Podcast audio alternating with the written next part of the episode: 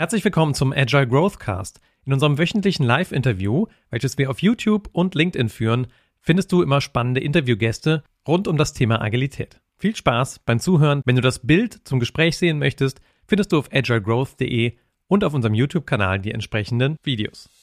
Herzlich willkommen zum Agile Growth Cast. Deine regelmäßige Dosis Wachstum zum Hören.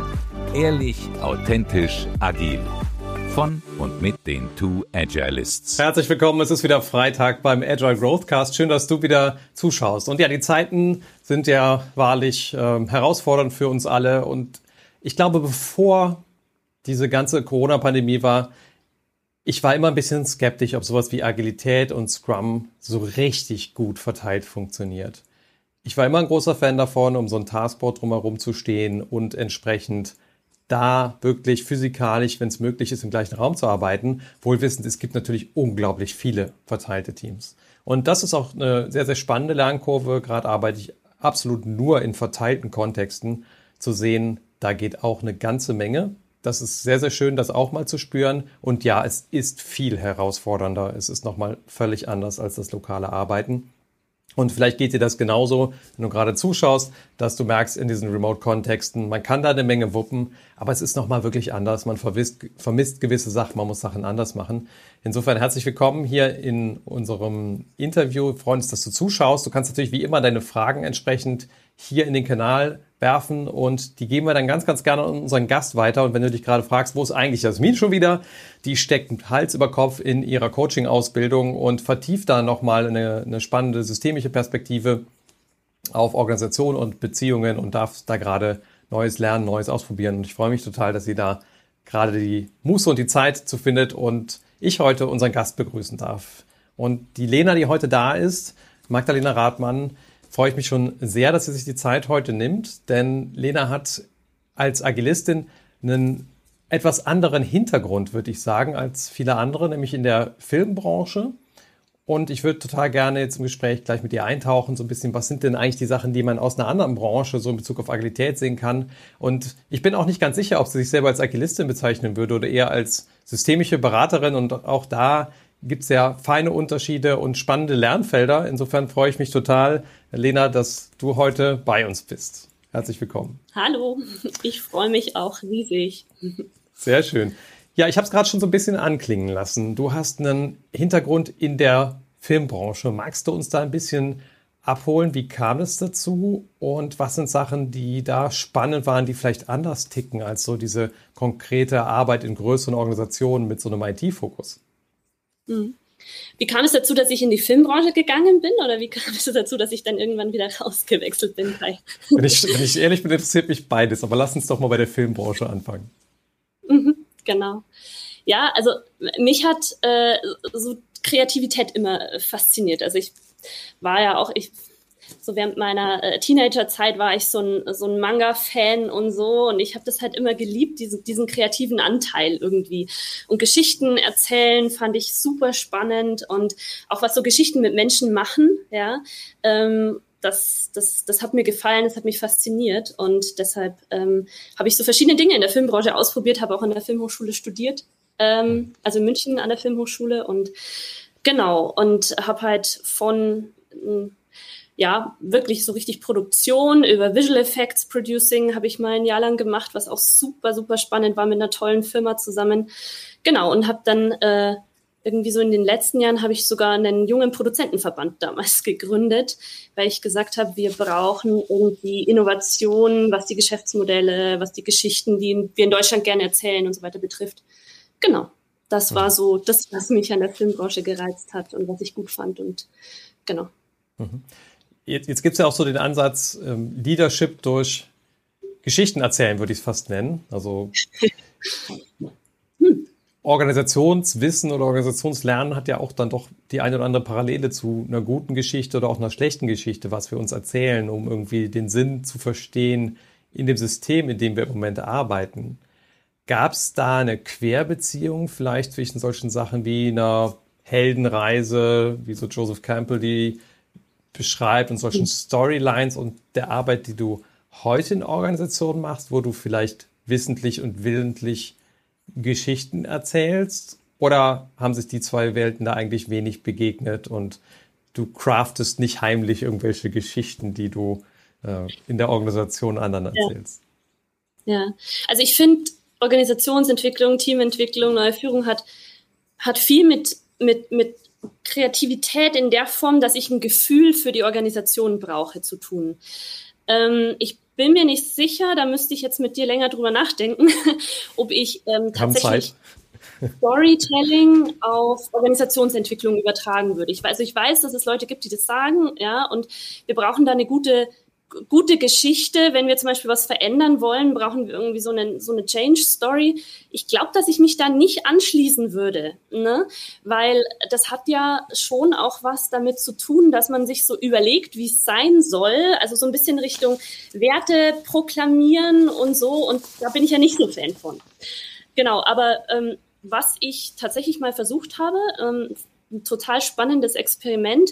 Ich habe mal einen, ähm, einen Workshop so ein bisschen an der Heldenreise lang ähm, sozusagen von, von moderiert oder die Moderationsstruktur hat sich daran orientiert. Und das Interessante ist, dass ich dann gesagt habe, als, ähm, als Moderator bin ich äh, sowas wie der, ähm, naja, der, der, der Gatekeeper, ich weiß nicht, wie gut er die Heldenreise kennt. Ne? Der Held geht ja irgendwann ein, tritt ein in die Unterwelt, lernt da laufen, dann kommt die Erkenntnis und dann, genau.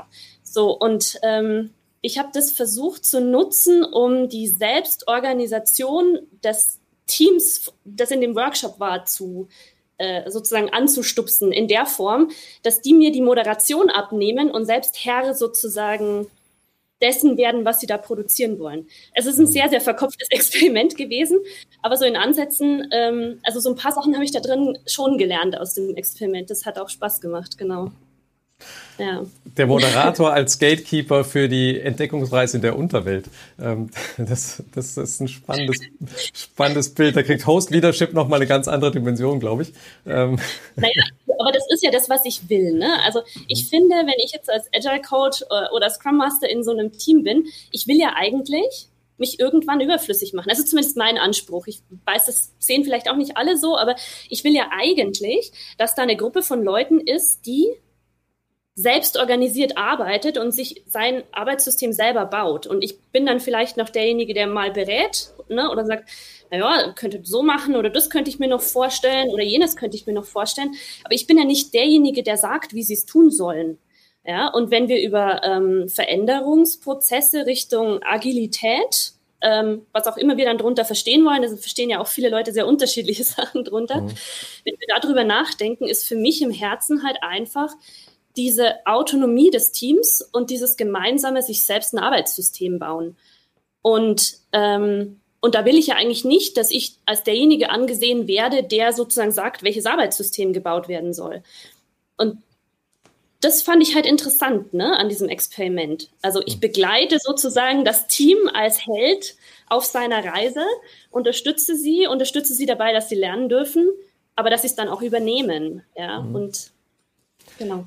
Da begegnen wir uns, glaube ich, ich finde den Satz von Craig Lahman, glaube ich, oder Buzzword, ich weiß nicht, einer von den beiden Large-Scale Scrum-Erfindern, ganz, ganz schön, mhm. der so heißt, ähm, Processes should be owned, not rented. Denn der, das Besitzungsgefühl, das Ownership, dieses Verantwortlichkeitsgefühl, das ist meins. Wir haben das erschaffen, das dient uns, das ist für unser Team genau das, wie wir sein wollen miteinander.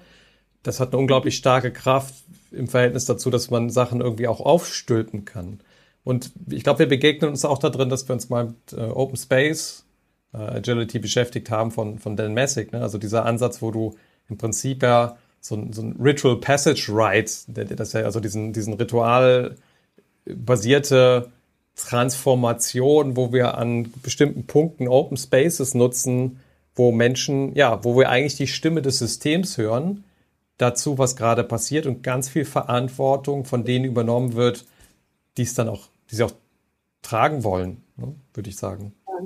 Genau. Und da haben ja Firmen auch was davon, hm? dass diejenigen, die die Arbeit tun, sich überall da, wo es um kreative Arbeit geht, also die Unterscheidung würde ich schon treffen. Ich bin da so ein Rot-Blau-Anhänger, also so Richtung Systemtheorie, ne? aber äh, da, wo es um kreative Arbeit geht, da, wo es darum geht, äh, Komplexität zu adressieren, dass da diejenigen, die, die, die, die sozusagen den Wert schöpfen, den Wert erschaffen für den Kunden, ähm, dass die auch darüber gemeinsam nachdenken, wie sie das machen wollen und ein gemeinsames Gefühl dafür bekommen, was auch wertvoll für den Kunden ist und so weiter. Und es klappt halt nicht, wenn ich eben diesen, diesen Verantwortungsraum, diesen Freiraum sozusagen, wie du gerade beschrieben hast, nicht, nicht stifte. Ja. Mhm.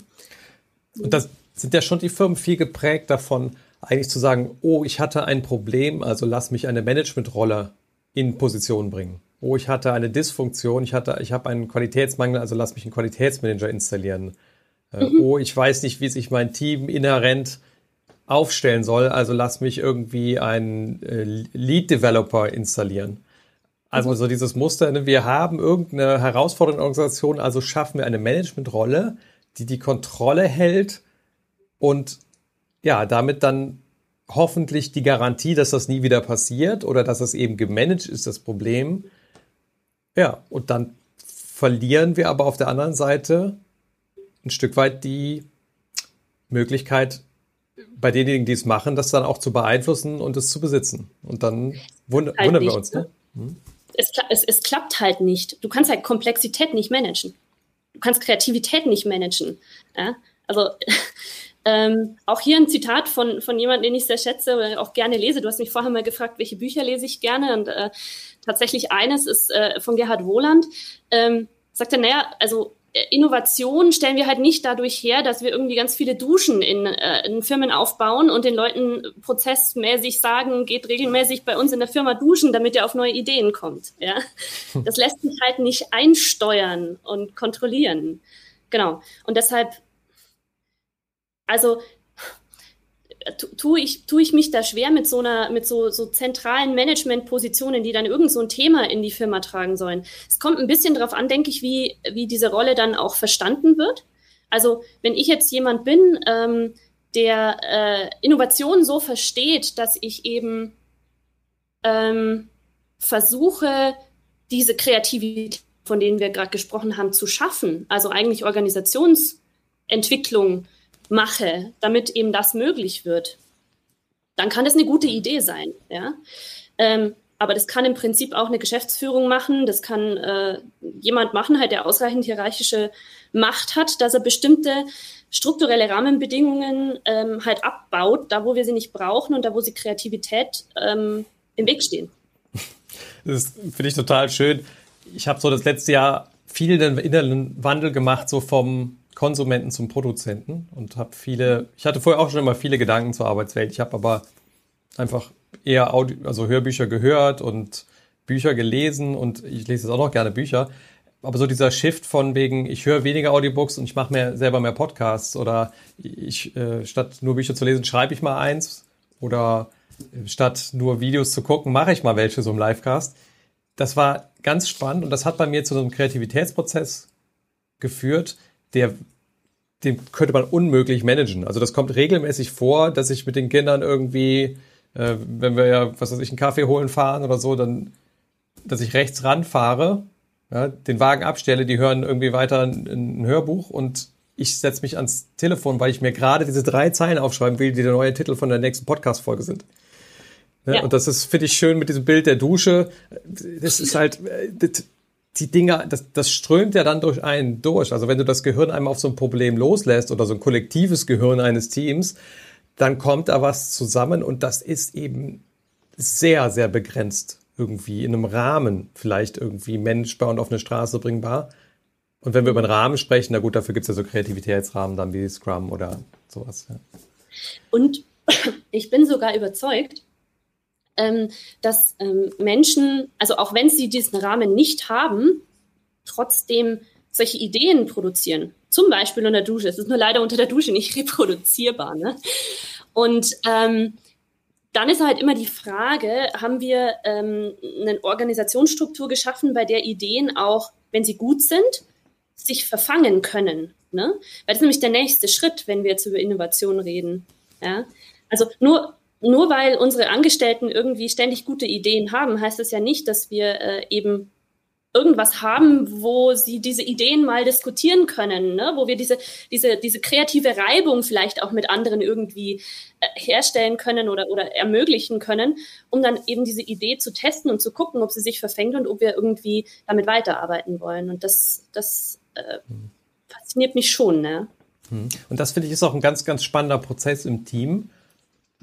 Für mich war das tatsächlich auch ein Lernschritt, dass Ideen, von, die von anderen verfeinert werden oder adjustiert werden, nicht zwangsläufig ein Zerstören dessen ist, was man mitgebracht hat. Also da gucke ich das eher so ein bisschen aus der Brille der Gestaltpsychologen an, so im Sinne von, naja, du bringst halt einen Nukleus mit, du bringst einen Kern mit, so eine Ursprungsgestalt und wenn du das in so einen Raum von Kreativität bringst, dann helfen dir andere irgendwas abzumeißeln und abzuschlagen, was zu diesem Kern nicht zuträglich ist. Und im Kern bleibt schon noch was bestehen von der initialen Idee häufig. Es ist nicht ein komplettes Vernichten des Gedankens, aber es braucht eben so einen gemeinschaftlich kreativ-schöpferischen Prozess, um daraus etwas zu machen, was dann auch Bestand hat und von allen mitgetragen wird. Und durch diesen Schmerz der Zerstörung zu gehen, es gibt ja auch Liberating Structures, diese, diesen Verlauf, wo du im Prinzip ne, diese, mhm. durch die Acht durchgehst, war was, an das musste ich mich wirklich gewöhnen. Und da würde ich sagen, Teamarbeit ist eigentlich ein individuelles Skill. Also diese, was gerade ganz stark in Resonanz mit mir geht, ist tatsächlich die, die, die Thematik, ne, wie, wie überformen sich Ideen. Ja? Mhm. Und ähm, so. Du hast ja vorhin ein bisschen diese Referenzen zur Filmbranche äh, irgendwie dir gewünscht und vielleicht gebe ich dir da an der Stelle noch eine. Gerne. Ähm, Dreh Drehbuchautoren würden sagen, kill your darlings. Ne?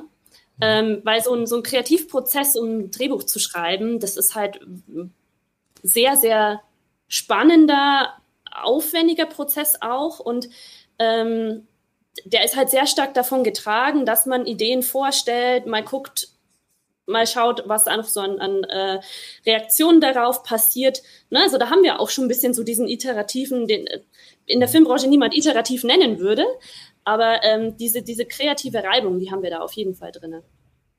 Und daraus abgeleitet heißt das ja die Fähigkeit von jedem, der ein Darling mitbringt, sich darauf einzulassen, dass der dann gleich auch irgendwie kreativ gekillt werden könnte. Und wenn ich mir mhm. angucke, wenn du als Entwickler, und ich habe ja auch viele, viele Jahre als Softwareentwickler gearbeitet, wenn du eine richtig geile Idee hast, ja, du schwimmst irgendwie deine Bahn im Schwimmbad und dann macht es irgendwie Klick und so machen wir das, und dann kommst du in dein Team und die wollen dein Darling killen, da ist aber was los. ja, und ehrlich gesagt, ähm, gut so.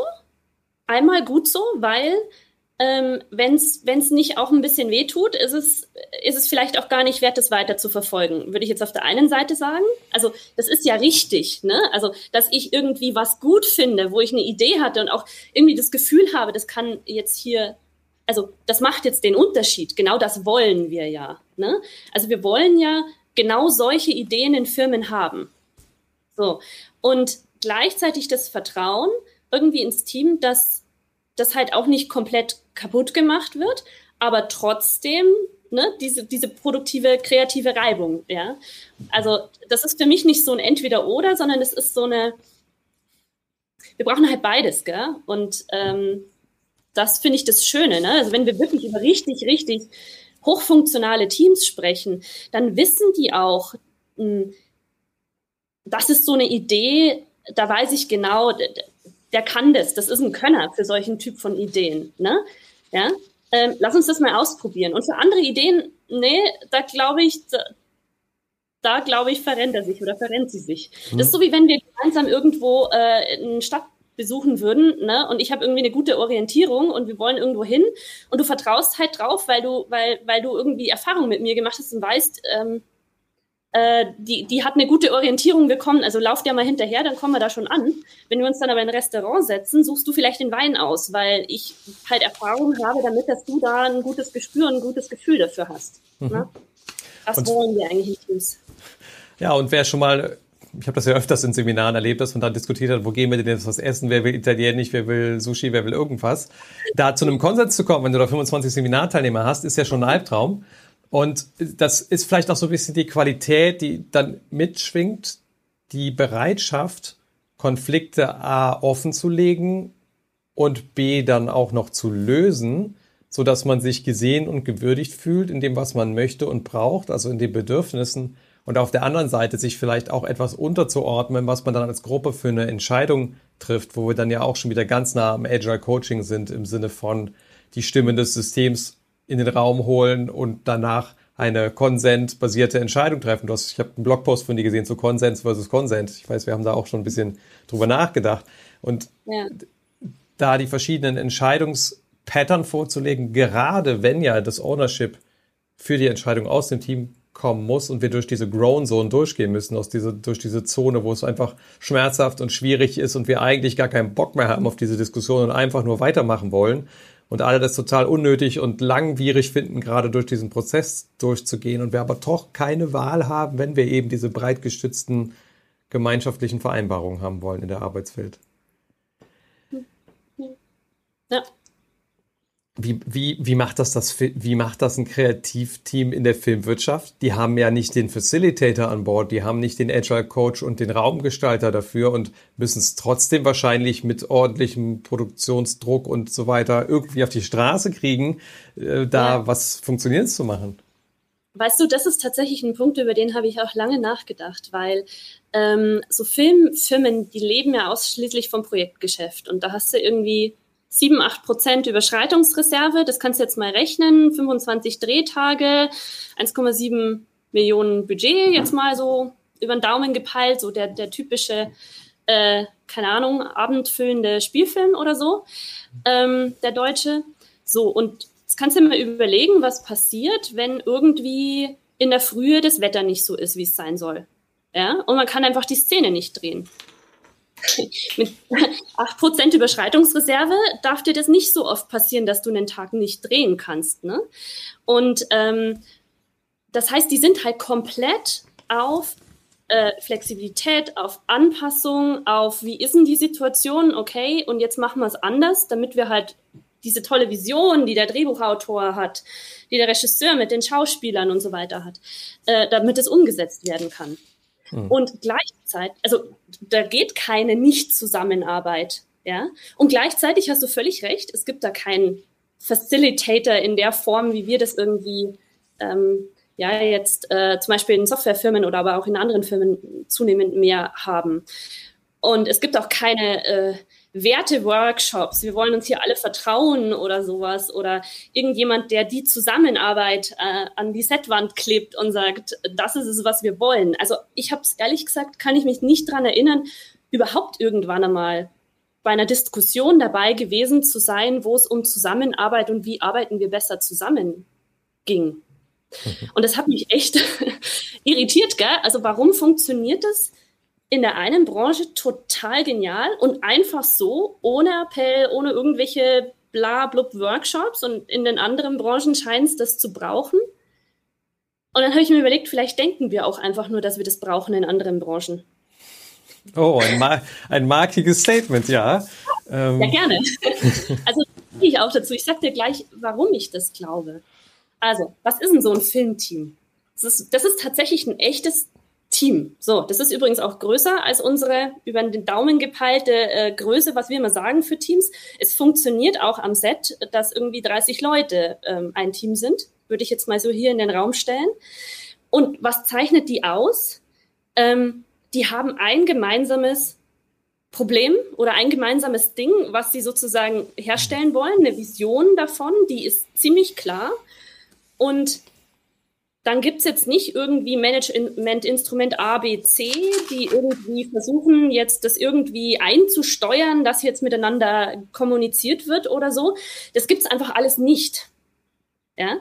So, und dann gibt es in der Frühe die Info, hey, äh, wir müssen irgendwie umziehen von Set A nach Set B, keine Ahnung, wir ziehen von draußen nach drinnen, weil es regnet und wir brauchen aber Sonnenschein, während sich das Paar verliebt oder so. Also lassen wir einen anderen Teil aus dem Drehbuch drehen. Mhm. Ja, genau. Und dann koordinieren die sich einfach, weil sie das erreichen wollen. Ja? Und mein, meine Überzeugung ist mittlerweile, dass ähm, wir, wenn wir über Zusammenarbeit nachdenken, in, ähm, in unseren Branchen, die ne, jetzt dann so Leute wie uns engagieren, sollten wir mehr darüber nachdenken, was verhindert denn hier gerade Zusammenarbeit? Denn welche Tools und Meetings können wir denn noch einführen, um Zusammenarbeit und Kommunikation zu unterstützen? Ne? Mhm.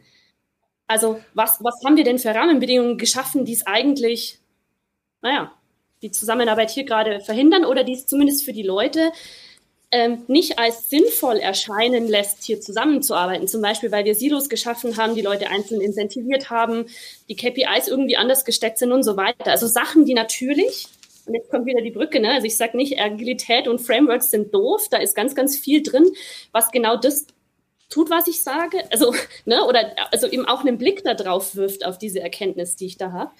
Ähm, und sagt, lass uns die Leute als Team begreifen, lass uns da äh, schafft als Team, nicht, nicht einzeln und so weiter. Das ist da drin. Aber es zeigt, finde ich auch, dass wir Agilität halt nicht als so, ein, so, so eine Toolliste, die wir auf die Leute draufschmeißen sollten, betrachten sollten. Ich glaube, da sind wir sehr beieinander und ich versuche ja. mal, das ähm, so weit misszuverstehen, was du gesagt hast, damit mein Weltbild nicht völlig kaputt geht. Denn wenn ich das mal, ich bin ja, ich meine, das ist jetzt kein großes Geheimnis, dass ich seit Ewigkeiten irgendwie mit Scrum arbeite und das eines meiner Hauptwerkzeuge ist, wie ich helfe, Firmenkulturen zu transformieren.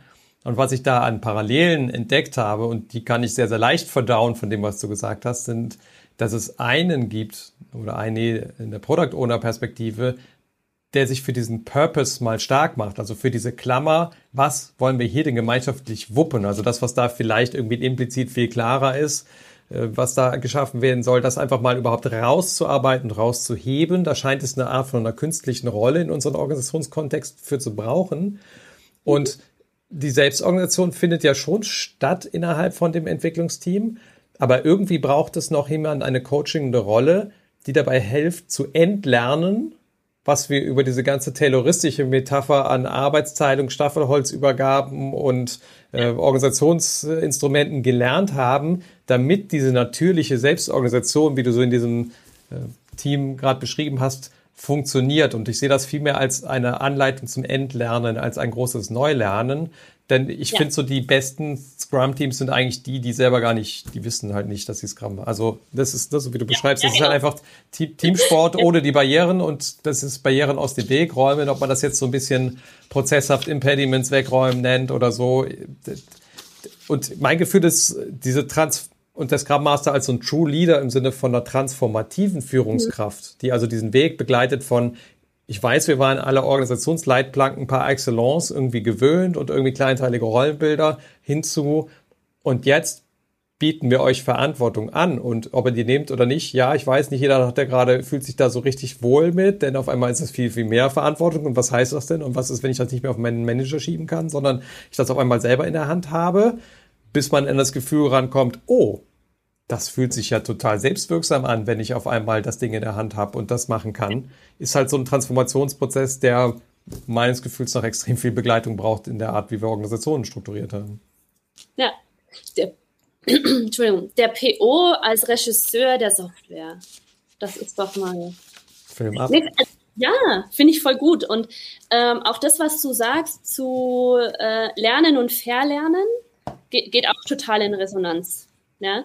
Und ähm, ne, deshalb meinte ich, das ist, ähm, das ist in Scrum und ich bin auch ein großer Scrum-Fan. Ne? Also ich wollte jetzt nicht so klingen, dass ich sage, lass uns das mal wegmachen. Äh, nein, überhaupt nicht. Also ich finde, dass äh, Scrum ein ganz hervorragendes Arbeitssystem ist. Ja? Ähm, und dieses Thema Impediments ähm, ist ja unter anderem auch das. Ne? Also ich würde jetzt dann, wenn ich mit einem Team arbeite, würde ich äh, immer gucken, was sind denn die Sachen, die sie selber verändern können und dürfen, nur so ein bisschen Circle of Influence mäßig. Mhm. Ähm, und dann würde ich schauen, was sind denn strukturelle Rahmenbedingungen, die nicht in der Macht des Teams sind, die wegzubekommen, äh, ne? aber die, von, der wir, von denen wir trotzdem lernen und sehen, dass sie halt hinderlich sind. Und das sind halt genau solche Sachen. Ne?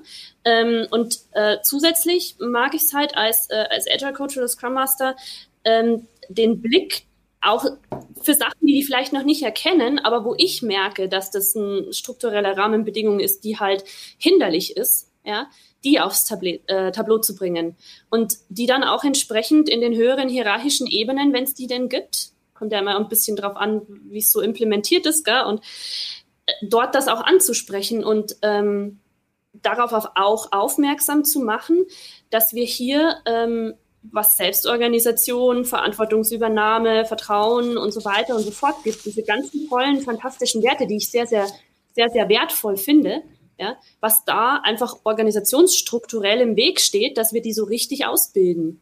Mhm. Weil ich bin ganz stark davon überzeugt, dass ähm, diese Werte nicht alleine durch, ich finde die gut, ich verordne die mir jetzt mal, ist ein hartes Wort, ich verordne die mir jetzt mal, ne? aber ein bisschen passiert das manchmal. Ja, wir, wir, wir committen uns auf die Werte und gleichzeitig haben wir Strukturen, die uns aber, die uns nicht richtig incentivieren, die dann auch äh, zu leben, um es jetzt mal so zu formulieren. Und das finde ich jetzt schon auch unsere Aufgabe als, äh, als äh, Agilisten, ne? die, das zu sehen und dann auch entsprechend ähm, anzumerken und zu gucken, ob wir an der Stelle was in, organisationalen, in den organisationalen Strukturen ändern können, mhm. damit die noch besser zur Geltung kommen können. Ne? Mhm. Wir geben ja unglaublich gerne immer den Leuten auch ein Werkzeug mit. Ich habe gerade den Circle of Influence schon rausgehört und erklärt bekommen. Sehr, sehr schön. Da haben wir quasi schon was, ja. was man so als äh, diese Differenzierung zu machen oder auch so Circle in the Soup ja schon mal genannt, so als Muster, so von Diana Larsen, glaube ich, aus dem ersten retrospektiven Buch. Und wir haben noch äh, eine Hypothese von Daniel bekommen. Und zwar ähm, mag es sein, dass es das sofortige Feedback ist, man sieht ja sofort, was los ist an so einem Set, ergänze ich jetzt mal. Man muss nicht erst etwas machen und bekommt das Feedback immer verzögert, wie bei so einer ähm, Produktauslieferung oder vielleicht bei so einem Reviewer. Das ist ja ziemlich instant so. Äh, mein erstes Bauchgefühl, und vielleicht magst du das gleich noch ergänzen, wir machen ja dann auch öfters in Seminaren irgendwelche Übungen, wo du eigentlich schon Instant Feedback irgendwie hast. Also ich meine, viele haben ja mal irgendwie Scrum mit Lego gemacht oder sowas und da hast du schon eigentlich eine Chance. Und das ist die Frage, ohne denjenigen, der die Feedback-Schleife orchestriert und den Blick auf dieses System hat, weil er den Kopf nicht komplett in der Produktion hat, würde das reichen? Wir können es ja nochmal auf das Filmset beziehen. Da sieht man direkt, was los ist. Was hältst du von Daniels ähm, Perspektive? Würde was reichen? Das habe ich nicht. Das brauche ich nochmal bitte. Ähm, also mag es sein, dass das sofortige Feedback ist. Man sieht ja sofort, was los ist. Man muss nicht erst etwas machen und bekommt das Feedback immer verzögert. Ja und nein. Also ähm, du siehst natürlich, also seit nicht mehr auf Film gedreht wird, und das ist jetzt nur auch schon ein paar mehr Jahre her, ähm, ne, dass das nicht mehr auf 16 mm, 35 mm gedreht wird, ähm, siehst du schon an dem, ähm, also wird typischerweise ein großer, große Kamera, äh, äh, großer Monitor hingestellt und dann kann man halt auch sehen, ob die Ausleuchtung passt und so weiter. Ähm, um jetzt ganz präzise zu sein, konntest du das bei 16 mm, 35 mm auch. Da gab es so eine Videoausspiegelung. Man hat schon gesehen, wie kann das in etwa aussehen. Ähm, aber was man natürlich nicht sieht, ist, ähm, wie würden das dann, also im Schnitt am Ende dann miteinander verarbeitet wirken und so. Ne? Also den Teil hast du nicht. Aber du hast schon direkt auf dem Bild, ähm, also am Set hast du ein Bild, wie das aussehen kann. Mhm. Und jetzt war die Hypothese, dass es daran liegt, ähm, ja, ich, ich kann mir schon vorstellen, also das zu sehen, ähm, also wenn man so, so Set-Besucher hat, ist auch das Erste, was die machen, ist, die laufen halt zu diesem Monitor, um zu gucken, wie das danach dann aussehen kann. Also ich, Daniel, ich würde schon sagen, da ist ein bisschen was dran an deiner Hypothese, doch. Sehr schön, danke. Ähm, du hast im Vorbereitungsbogen so einen Satz fallen lassen, den würde ich gerne nochmal aufgreifen. Menschen sind nicht so oder so, sie sind kontextabhängig unterschiedlich. Ja. Was heißt das für uns als, was heißt das für uns als Agile Coaches, als Scrum Master, als Agilisten? Ja. Kennst du das? Du wirst irgendwie beauftragt, guck mal, da ist ein Team und wir wollen jetzt hier irgendwie äh, XY erreichen und so weiter. Ähm, und dann hast du dieses Vorgespräch und dann äh, wird dir da gesagt, ja, da ist der eine Kollege oder die eine Kollegin, die sind schwierig. Mhm. Ja, also da das sind, glaube ich, so, so Veränderungsverhinderer. Ich weiß nicht, kenn, kennst du sowas? Ich ja, glaub, absolut. Ja, ja, klar. Es wird dann gewarnt davor, dass, wenn man mit dem arbeitet, muss man aufpassen oder man muss dazu wissen, es gibt folgende Geschichte, die ist da mal passiert und deswegen ist er so. Mhm. Genau. Mhm. Und ähm, das, ist, das ist das, was ich damit meine. Also ich gehe nicht davon aus, dass das eine Person ist, die grundsätzlich veränderungsfreudig äh, ist oder so. Hm. Sondern ich gehe davon aus, dass das eine Person ist, die ähm, in diesem Teamkontext mit dieser Kultur und den aktuell vorherrschenden Strukturen und dem aktuellen Arbeitssystem ähm, irgendwas im Blick hat, ja, was möglicherweise bewahrenswert ist. Ja? Und ich gehe nie davon aus, dass ein Mensch, nur weil ich ihn in einem bestimmten Kontext beobachte, ähm, dass ich aus dessen Verhalten dann auf seinen Charakter schließen kann. Also äh, Beispiel vielleicht, ähm, du bist wahrscheinlich im Arbeitskontext, äh, werden Leute dich in, mit anderen Verhaltensweisen beobachten, als wie wenn du, keine Ahnung, bei deiner äh, Ursprungsfamilie zu Ostern bei deiner Mama vorbeischaust oder so. Würde ich mal vermuten, bist du ein bisschen anders von deiner Sprache und so weiter und so fort. Ein anderer Kontext und ähm, man könnte jetzt, wenn man dich im Arbeitskontext beobachtet, könnte man vielleicht draufkommen, ach, der Kai ist so. Ja, und wenn man dich aber irgendwie bei deiner Ursprungsfamilie oder so beobachtet, könnte man sagen, nee, der Kai ist ganz anders. Und ich würde nicht sagen, dass Menschen irgendwie auf eine bestimmte Art und Weise per se sind. Ist auch spannend, wenn man Leute fragt, ob sie sich denn selber grundsätzlich als kreativ und so weiter betrachten. Da sagen ganz große Mehrheit der Leute sagen, ja, natürlich. So. Ähm, wenn man dann fragt, wie nehmt ihr denn andere Menschen so wahr? Dann sagen die ja, ganz viele sind unkreativ und so. Ne? Und es liegt halt daran, dass wenn wir Menschen fragen, wie bist du, ja, dann gucken sie, blättern so die Kontexte durch, in denen sie sich selber schon kennengelernt haben in ihrem äh, in ihrer Lebzeit und sagen, ja, also da gibt es Situationen, bin ich total kreativ. Ja? Und wenn wir Menschen fragen, wie sind denn die anderen so, dann nehmen die den einen Kontext, in dem die Leute kennengelernt haben. Also wenn du sagst Arbeitskontext zum Beispiel, wie sind denn deine Kollegen so? dann kennen die die oft nur in diesem einen Kontext. Vielleicht kennen sie noch irgendwie den Kontext, keine Ahnung, abends mal ein Bierchen. Und dann wird aufgrund von dieser Beobachtung ein Rückschluss auf den Charakter gezogen. Und das ist halt aus meiner Sicht sehr kurz gesprungen, weil diese, die, die, der Kontext, der Rahmen, wird hier Kreativität gefördert, wird das überhaupt, kann man die überhaupt zum Tragen kommen lassen, ja, ähm, komplett außen vor gelassen. Und deshalb würde ich immer sagen, Menschen sind nicht so oder so, sie sind kontextabhängig unterschiedlich. Und wenn ich jemanden habe, der so, wo es heißt, das ist eine schwierige Person, ja, dann ist das super für mich als, äh, als Organisationsentwickler, Teamentwickler, Agile Coach, weil ich kann mir angucken, an welchen strukturellen, strukturellen Rahmen reibt sich der denn oder die denn? Und das, das ist super. Ja? Mhm. Und ich habe das halt auch schon erlebt, dass die Leute dann total aufblühen, ne? wenn man halt die Möglichkeit gibt, diesem wertvollen Einwand, den sie da haben, auch äh, zur Geltung kommen zu lassen. Und dann mhm. sind die plötzlich sehr schwierig. Das ist für mich auch mal faszinierend, wenn man dann so ein Einzelgespräch sucht und nachfragt und in die Empathie geht, dass man dann total gut nachvollziehen kann, warum die so eine Position eingenommen haben. Und dann bewegt sich irgendwie Magie und das ist irgendwie löst sich in Wohlgefallen auf. Also das finde ich auch mal ganz, ganz spannend. Ich oszilliere da immer so hin und her zwischen, ach, erzählt mir am besten gar nichts, ich finde das schon selber raus und ja, okay, erzähl's mir. Und dann merke ich aber in der, in meiner Realität bewahrheitet sich das dann nicht, äh, weil das, weil man vielleicht als Coach eine andere Funktion erfüllt und so einen gewissen Schutzraum genießt, in dem man dann auch einfach Sachen nochmal neu und anders sehen kann. Ja sind so die schönen Momente, wo man dann so auch so wächst und sich so freut, ne? wenn, wenn du dann merkst, da kann plötzlich jemand ein Talent, das er vorher gar nicht hatte, äh, äh, Entschuldigung, nicht zur Geltung kommen lassen äh, äh, konnte, jetzt zur Geltung kommen lassen. Ne? Und er hat da vorher sich eigentlich immer die ganze Zeit an irgendwas gerieben. Und deshalb wird er als schwierig oder wurde er als schwierig wahrgenommen oder sie als schwierig wahrgenommen. Das mhm. ist halt hammerschön. Das liebe ich.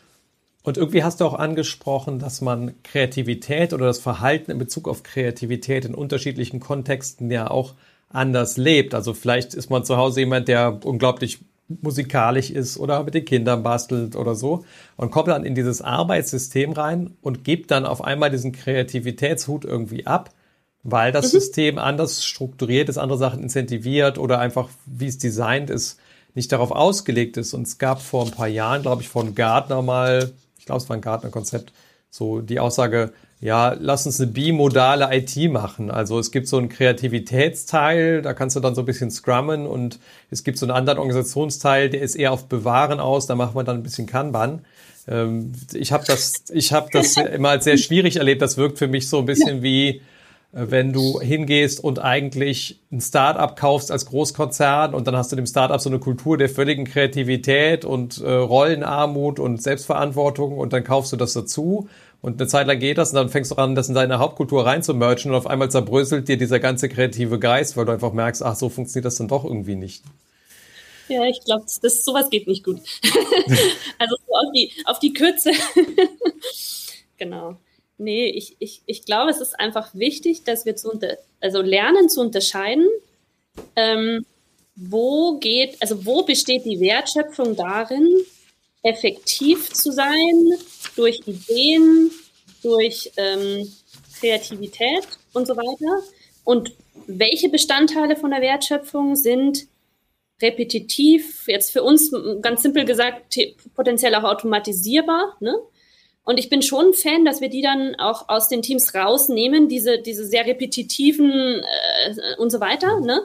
möglichst automatisieren, äh, möglichst versuchen halt besonders lean und, und, und schlank äh, prozessual aufzustellen, dass es halt nicht so der riesen ja, Aufwand ist, ja, damit dann eben die, äh, die, die, der Kopf frei sein darf für den kreativen Teil der Wertschöpfung, der aus meiner Sicht auch eigentlich derjenige ist, der dann die Kaufentscheidung beim Kunden ausmacht. Ne? Also wenn ich fünf gleiche Produkte da habe und bei dem einen ist noch irgendwas besonders mich ansprechendes, was auch immer das sein mag, ähm, dann würde ich mir wahrscheinlich das nehmen, was halt die richtige kreative Idee, die bei mir irgendwie verfängt als Kunde, ähm, ähm, ähm, hatte und nicht das, wo der, wo der beste, äh, schlankste, schickste Prozess dahinter steht. Ja? Mhm. Das ist dann vielleicht noch eine Preisfrage. Wenn es nur um, um kompliziertes Zeug geht, dann, dann bitte lasst uns irgendwie einen guten Prozess machen, damit ich nicht so viel zahlen muss als Kunde. So, so denke ich, würde würd ich das sehen. Ja, absolut. Absolut. Ich differenziere das immer ganz gern, so die Wahl des richtigen Kontexts im Sinne von, äh, so eine kreative Methode wie Scrum, das ist halt irgendwie von, vom Nullten bis zum ersten Produkt, also wirklich dieser Kreativproduktentwicklungsprozess, wo ich die Bedürfnisse des Marktes regelmäßig reflektiert einbauen muss. Und wenn ich dann vom ersten Produkt bis zur Serienproduktion das fahre, ja, und das ist ein physikalisches Produkt, dann bin ich halt tatsächlich eher bei Lean Six Sigma oder anderen Möglichkeiten, irgendeine Form der Optimierung zu machen, die dann mehr auf die äh, nach, konstante ja. Qualitätsoptimierung und Ausschussminimierung im Prinzip abzielt. Ja. Und wenn ich das trenne und, und äh, sinnvoll bearbeite, ne, automatisieren und Kreativräume schaffen, dann ist das halt auch total geil für die Leute, die da arbeiten. Ne? Weil das eine hat eine Klarheit, ja, und das andere ist eben der Raum für die Kreativität und da fühlen wir uns halt wohl. Und ähm, so. Das konnte nur Walt Disney besser mit seinen sechs sechs Denkhüten, oder? Oder war das De Bono? Ich weiß nicht mehr. Also da gab es doch was, ne? So mit so verschiedenen, wenn er ans eine Stellpult gegangen ist, gerade kreativ gedacht, dann ist er darüber gegangen, hat seine eigene Idee zerfetzt und dann. Ja. Jetzt kommen wir so ein bisschen vom Hölzchen auf Stöckchen. Ähm, Lena, ich glaube, so langsam ist Zeit für unsere Abschlussfrage und ich würde ein bisschen gerne in die Zukunft ähm, reinspulen mit dir. So, lass uns mal fünf Jahre nach vorne gehen. Wie, was ist dein dein Gefühl? Was, was treibst du in fünf Jahren? Wo würdest du gerne sein? Was sind noch Sachen, die du gerne entdecken würdest bis dahin? Hm. Also ich werde auch in fünf Jahren, äh, wenn, wenn irgendwie gesundheitlich alles passt, ne, das ist sowieso ein Thema, das wir jetzt während Corona haben, aber äh, toi toi toi bis jetzt alles gut gegangen und ähm, ich hoffe mal, dass das so weitergeht und dann werde ich auch in fünf Jahren irgendwo ähm, mich mit spannenden, komplexen sozialen Systemen auseinandersetzen, ähm, mich mit Menschen ähm, beschäftigen, ähm, mich mit Organisationsstrukturen beschäftigen vielleicht oder anderen Sozialstrukturen und ähm, werde dann einen Haufen Spaß haben und hoffentlich gute Wirksamkeit. Das wäre so das, was ich mir wünsche. Ja, dann geht's mir gut und dann blühe ich auf und dann freut mich das und dann habe ich am Ende von so einem Arbeitstag mehr Energie als davor. Ach, sehr schön. Das wünschen wir dir auch. Schön, dass du da warst heute. Ja, gerne. Ja, äh, wieder ein ganz, ganz tolles Interview. Ich bin sehr gerührt äh, über die, den Austausch über Kreativität, den wir heute hatten. Und äh, Jasmin und ich waren auch kreativ, denn du kannst jetzt unser Buch vorbestellen und zwar unter agilegrowth.de slash Buch und in den üblichen Buchhandlungen. Wir sind so an den letzten Zügen hinter den Kulissen noch dran. Ich bin sehr, sehr optimistisch, dass dann das Vorbestellungsdatum ähm, auch irgendwie hinkommen kann. Wenn nicht, ähm, schuldig uns einen digitalen Sekt oder so. Äh, ja, also wir haben uns Kopf drüber gemacht. Agile Coaches wie könnt ihr, wie kannst du deine Facette im Bereich von Seminaren stärken? Das ist das, was ich mit Jasmin sehr, sehr viel tue. Menschen diese Prinzipien, die du auch hier im Growthcast immer wieder raushörst, äh, beizubringen, zu vermitteln und zwar so, dass sie das selber entdecken können. Und wenn du da Bock drauf hast, dann freuen wir uns schon jetzt über deine Vorbestellung und wir wünschen dir ein ganz, ganz tolles Wochenende auch äh, mit Abwesenheit. Trotzdem ein schöner Gruß von Jasmin und bis ganz bald wieder im Agile Growthcast.